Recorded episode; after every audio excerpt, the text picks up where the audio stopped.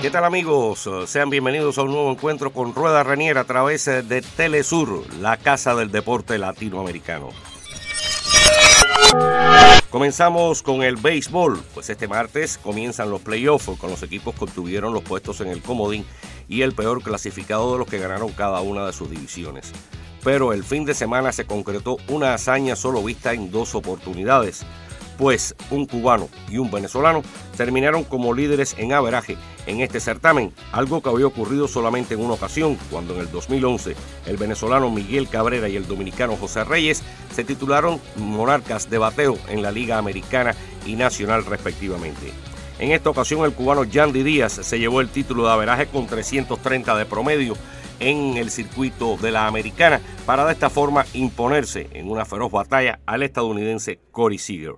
Yandy Díaz de los Rays de Tampa estará a partir de este martes en los playoffs enfrentando a los Rangers de Texas. Es el tercer cubano que alcanza título de averaje en las grandes ligas. Antes lo hicieron Tony Oliva y Julieski Gurriel.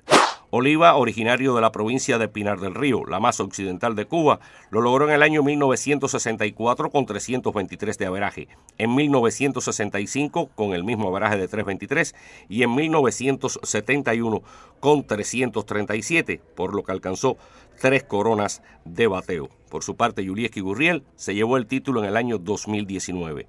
Oliva lo hizo siempre con los mellizos de Minnesota, mientras que Julieski Gurriel lo hacía con los Astros de Houston, con abraje de 3.19, reitero, en el año 2021.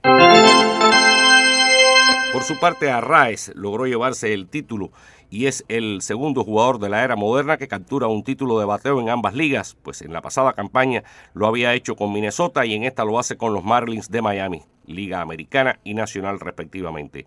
De esta forma se convierte en el segundo jugador de la era moderna en alcanzar títulos en ambas ligas. Antes lo hizo DJ LeMahieu con los Rockies de Colorado en 2016 y los Yankees de New York en 2020. Su promedio de bateo 354 es el más alto en una campaña completa desde los 359 alcanzado por George Hamilton con los Rangers de Texas en el año 2010 y la diferencia de 17 puntos sobre su compatriota Ronald Acuña Jr., que batió 337 con los Bravos, es la brecha más grande de la liga desde el 2018 cuando Mookie Betts aventajó con 346 de baraje por 16 puntos a su compañero de los Medias Rojas de Boston, J.D. Martínez así que brillando los latinoamericanos en el béisbol de las grandes ligas. Hay que mencionar también que cuatro jugadores solamente actuaron en los 162 partidos. Es decir, estos con lesión, con gripe, con malestar, jugaron todos los encuentros del torneo y dos de ellos son latinoamericanos. Los estadounidenses Matt Olson y Marcus Siemen de los Bravos de Atlanta y los Rangers de Texas, mientras que el dominicano Juan Soto lo hizo con los Padres de San Diego y el venezolano Eugenio Suárez con los Marineros de Seattle. En cuanto al voleibol, se está desarrollando en este momento los preolímpicos masculinos y solamente Brasil está entre los equipos invictos en este certamen, a pesar de que logró una cerrada victoria 3 por 2 ante la República Checa, un rival que no se antojaba demasiado complicado. En el mítico Maracanaciño, Brasil enfrenta este martes a Alemania, otro de los equipos invictos, en un duelo que se antoja decisivo en las aspiraciones de los auriverdes de clasificar en este preolímpico para los Juegos de París 2024. Cuba sufrió una costosa derrota ante Alemania en la segunda jornada, después de haber vencido fácilmente a Ucrania, un rival que parecía bastante difícil durante la primera. Argentina sufrió una costosa derrota ante Canadá en su preolímpico que se realiza en Asia y de esta manera complicó sobremanera sus posibilidades de clasificar directamente, mientras que México bien poco puede hacer en este momento, pues lo que están buscando es experiencia con un equipo joven y que todavía está bastante distante del primer nivel mundial. Pasando a noticias de los Juegos Panamericanos de Santiago de Chile 2023, el Estadio Nacional no acogerá la ceremonia de clausura de este evento, pues eh, por la logística no parece que pueda ser la selección ideal. Así la organización está diciendo en este momento, informando que el Estadio Monumental, donde juega el equipo más popular del país, el Colo Colo, sería la sede de esta ceremonia de clausura.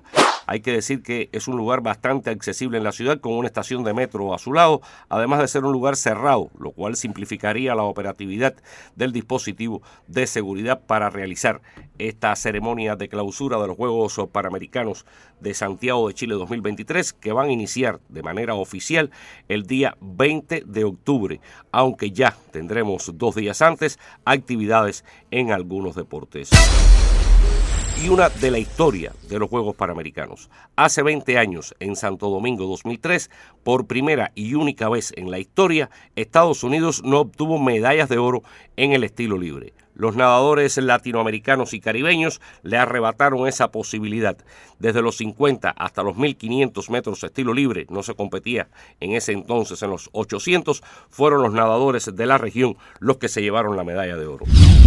Venezuela con dos títulos, Brasil, Argentina y Trinidad con uno fueron los que se repartieron el metal dorado.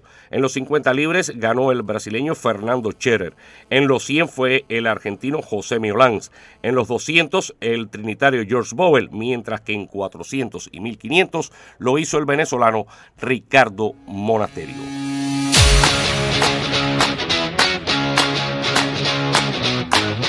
Y hasta aquí pues en nuestro segmento de hoy. La próxima semana nos volvemos a encontrar para seguir desandando los caminos del deporte latinoamericano. Y recuerden, Telesur es la casa del deporte en Latinoamérica. Hasta pronto. Chao, chao, chao.